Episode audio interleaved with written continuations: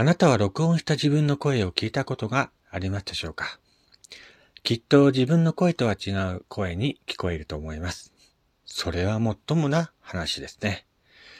なぜなら実際違う声なんですね。録音した自分の声はスピーカーから出て空気を伝わり自分の耳に入ってきた音ですが、普段聞いている自分の声は口から出て空気を伝わり耳に入った音と体に伝わって耳に入った音が混ざっているからです。ところで、音とは何でしょうか？音とは物が震えて起こるものです。声は喉にある声帯という薄い膜が震えてできた音が元になります。この音が口の中や鼻の中で響きながら出てくるのが声です。声は空気を震わせ、震えた空気が相手の耳の中へ届きます。耳の中の鼓膜が震え、その震えが音の信号となって脳へ伝わり、声として感じられます。自分の声の場合は声帯でできた音が空気を通って伝わるだけでなく、声帯から頭部の骨へと伝わります。この声も鼓膜の内側へと届くのです。これを骨動音と言います。自分の声は口や鼻から出る声よりもむしろ骨動音の割合の方が大きくなります。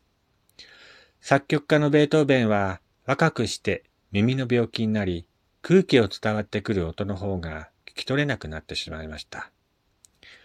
でも諦めず、ピアノの音を骨動音で聞いて作曲したと言われています。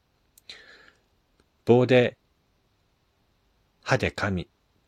ピアノに押し付けて震えを感じ取ったのです。さらに、録音した時に置いたマイクの場所によっても声は変わります。口のすぐ近くにマイクを置くと、マイクには口から出た声ばかりが入ることになります。しかし、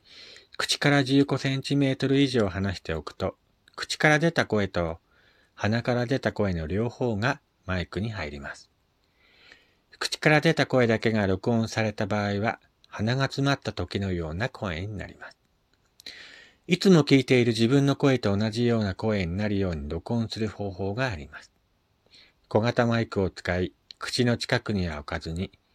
耳の穴の中に少しだけ入れて録音します。たくさん入れてしまうと、骨を伝わってきた声ばかりになってしまいますが、少しだけ入れれば、骨を伝わった声と空気を伝わった声の両方をちょうどいいバランスで録音することが可能です。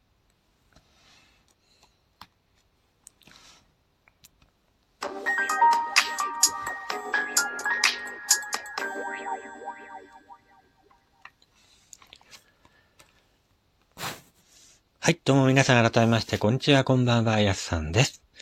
えー、こちらの番組は私がゆるっとその時思いついたことを喋る、えー、番組となっております。今回も最後までよろしくお願いいたします。えー、ということでね、今日は11月の6日月曜日になりました。ねえ、11月に入りましてもう1週間経ちますけどもね。なんかね、あのーこの間3連休ありましたじゃないですか。金、土、日。ね。まあ土曜日は雨だったんですけど、金曜日も、今日もね、今日っていうか日曜日か。日曜日も、割とね、日中は暖かい感じがしたかなと思って、過ごしやすい日でありました。ね。まあ、今日ね、ラジオの冒頭で声についてお話ししましたけども、皆さんは自分の声を自分で聞いたことはありますか？あの、僕、小学校の頃にね、このラジオの真似事っていうことをしていた時期があって、自分の声を録音してね、えー、なんかラジオっぽいことを喋ってた時期があったんですね。で、その時に初めて自分の声を聞いた時に、ちょっと衝撃を受けたっていうことがあって、あ、自分はこんな変な声してんだなと 思いまして。まあ、小学校の時にね、なんか、お前の声ってちょっとおかしいなとか、変な声してんな、お前とかね。そういうふうに言われたことがあって、結構ね、当時、そう言われて、傷ついたことがあって、なかなかこう、人の前ではあまり話さなくなったっていうね、えー、暗い過去があるんですけども。まあ、未だにね、なんかやっぱりその時言われたことが浮かんできて、未だにね、あんまりこう、人と話すのが得意ではないっていうことがありますけども。まあ、自分の声がね、あの、変だなとか、自分でも思ってるんですよ。うん。まあ、だけど、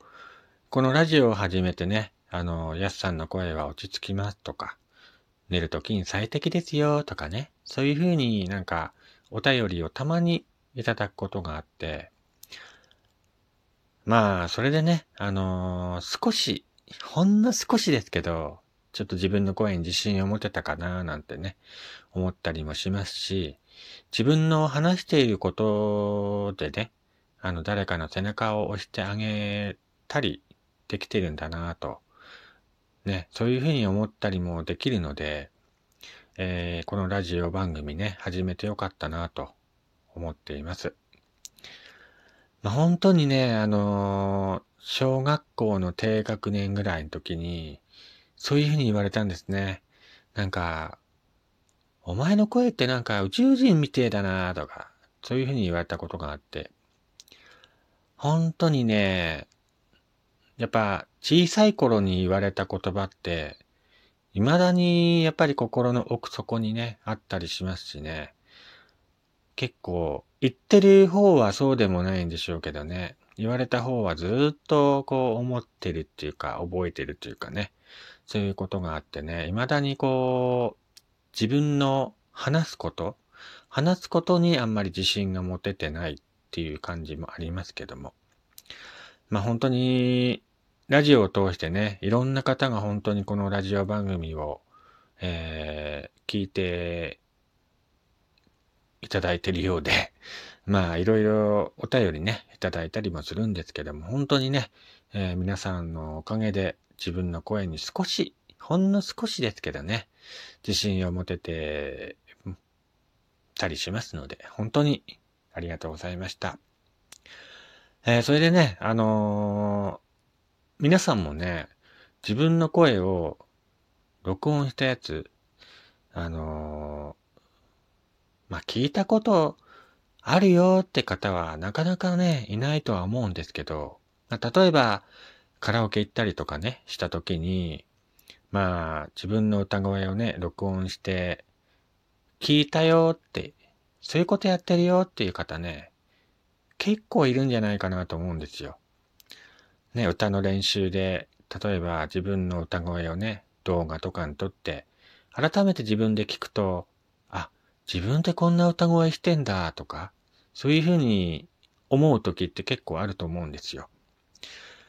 で、まあ、その、なんつうんだろう。自分の頭の中で、あ、自分がこう喋っている声を自分で聞いている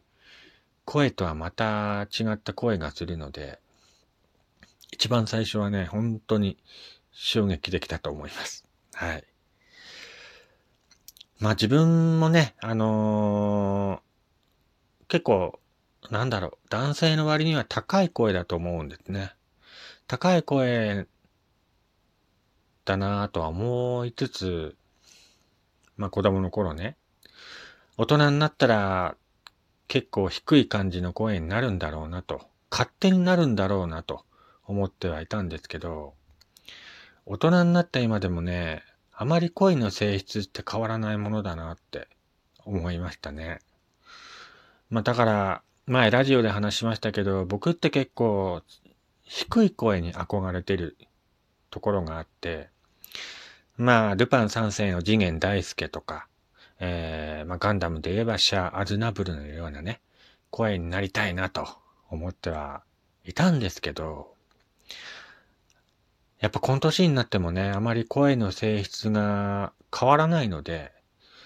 ああ、一生このままなんだろうなと。もしかしたらね、あと何十年かすれば、また声がね、えー、変わる可能性もなくもないですけど、もしかしたらね、このままずっとこういう声なんだろうなと思ってるので、まあそろそろね、いい加減にあの自分の声に自信を持とうじゃないかということで、えー、最近はね、諦め半分で自分の声はこういう声なんだと、ね、そういうふうに思うようにしています。まあ、だから、うーん、なかなかね、あのー、自分の声ってあんまり褒められるってことはないんですけど、本当にこの番組を通してね、いろんな方に、えー、褒めていただいてるわけじゃないんでしょうけども、なんとなくこう、やすさんの語り口調がね、心地いいよっていうふうに言ってくださる方がね、いるので、そこは本当にね、あのー、嬉しいです。ありがとうございます。まあ、これからもね、あのー、こうやってその日思いついたこととか、いろいろ喋っていこうかなと思っていますので、これからも番組のフォローとかもね、よろしくお願いいたします。えまたね、えっ、ー、と、最近やすさん、